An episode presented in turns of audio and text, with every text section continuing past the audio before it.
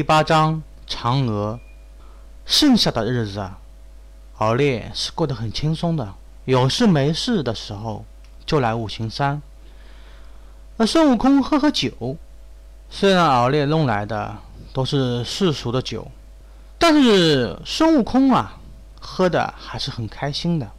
大圣，听说你是天生地养，这天生地养也是有父母的。或者是盘古，或者其他大圣，可曾追溯过自己的来历？坐在旁边的石头上，敖烈装作好奇的询问道：“哎，没有。”孙悟空想了想，还是摇摇头说道：“反正俺老孙从石头里蹦出来的，谁知道有什么父母啊？”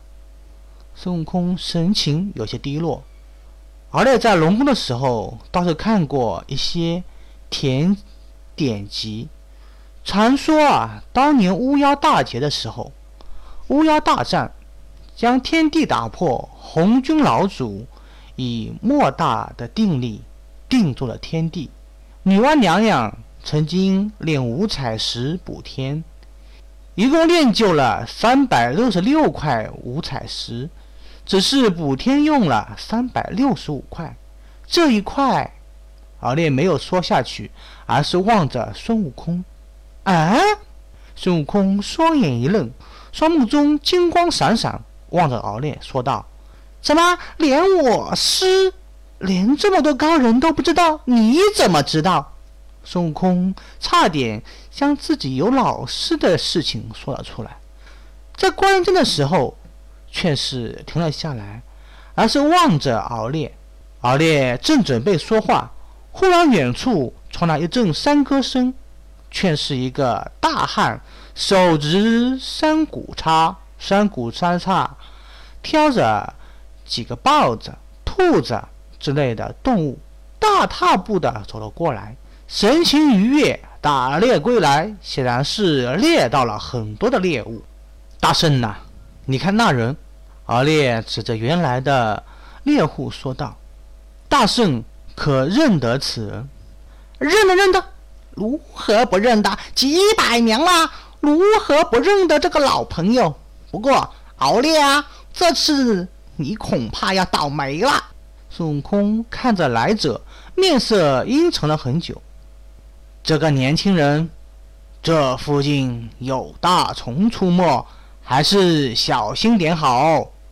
猎人先是看了孙悟空一眼，然后又望着敖烈，笑呵呵的道：“听说西方有降龙和虎符两位尊者，不知道是不是真的降龙虎符？”孙悟空冷哼了一声，说道：“这几百年了，也亏你还有如此能耐，在这里等候取经人这么长时间了，还没有放弃。”敖烈。眼前这位就是西方极乐世界的虎符尊者。久仰久仰。敖烈点了点头，目光闪烁，朝孙悟空说道：“大圣，小龙先告辞了。胡佛罗汉后会有期。”说着就转身就走了，心中却是极为不屑。这佛门啊，实在是太霸道了，将孙悟空。镇压五行山五百年，还派个虎符尊者看着，真是可恶。三太子既然来了，不如留下来好好聊聊。虎符罗汉双目一亮，将手中的三股叉丢在一边，巨大的手掌朝敖烈拍了过来，面色却是一阵的狰狞和不屑。敖烈和孙悟空多日接触。他早就知道，一直想看看敖烈到底和孙悟空说了些什么，所以才会前来，想要捉住敖烈，好生审问一番。胡佛，你，你他娘的，他日后有大用，乃是佛门中人，你休要放肆！孙悟空却是面色大变，忍不住大声说道。你要是伤了他，俺老孙出来之后一定会找你算账的。哈哈，孙悟空啊，你还是照顾好你自己为好。至于这条孽龙私自离开阴愁界，就应该惩罚一番。别以为以后也是我佛门中人，但是佛门中人也是有规矩的。今天就让你知道佛门的规矩。胡夫罗汉身形晃动，显露出一个和尚来，身着袈裟，胯下有一猛虎。敖烈，赶快离开这里！这是佛门神通镇压之下，你根本不可能发挥多大力量的。孙悟空有些着急地说道：“大圣放心，我只是想试试他的能耐。”胡夫罗汉呐，哈哈大笑说道：“哈哈哈哈！三太子，你处你处在地仙六转，我也以地仙六转的境界来对付他。”还怕你不成？阿烈听了之后，心中暗怒，但脸上却没有任何的异样。莫说对方是地仙六转，就是地仙巅峰，自己也不怕。那就看看。胡夫罗汉身形一动，一只手掌呼啸而下，手掌之上金光闪闪，一座金山凭空而生，朝敖烈当头砸了下来。谁怕谁！敖烈识海之中，金钟响起，在虚空之中震动，急促如丧钟一样。猛地见到敖烈身形也飞了起来，足下伸出祥云，双手之上猛地现出一个说道的太阳，炙烤大地，万物皆枯。原本温润如玉的敖烈，这个时候宛若猛虎一般，太阳而下。猛猛地撞在金色的手掌之上，将降龙罗汉撞飞。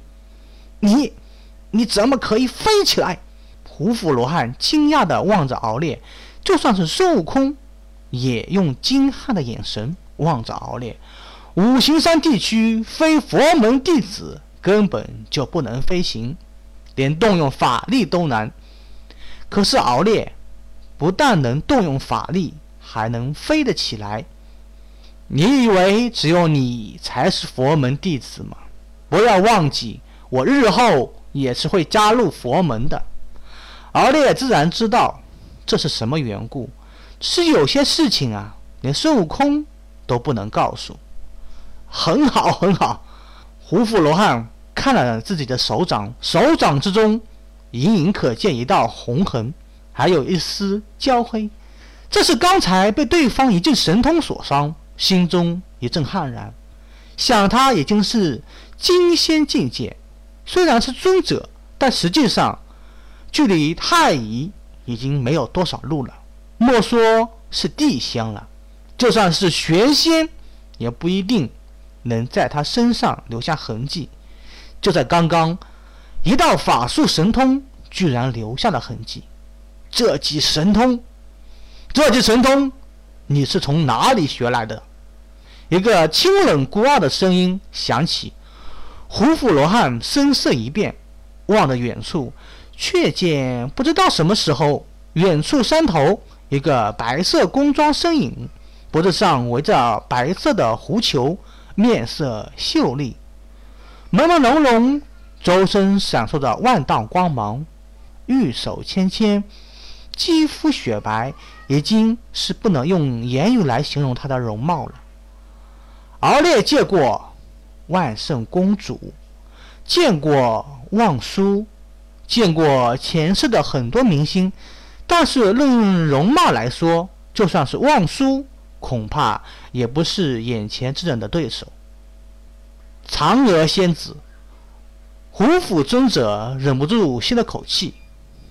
嫦娥仙子，敖烈心中倒吸了一口气。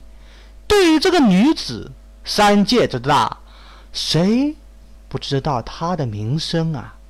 三界第一美女，甚至有人说玉帝都看上了她的姿色。有的说二郎神为他彻夜难眠，还有人说当年天蓬元帅就是因为。在言语上，调戏了一下嫦娥仙子，就被打入凡间。没想到这个女子居然出现在这五行山，而且看上去和敖烈刚才使出的神通有些关联。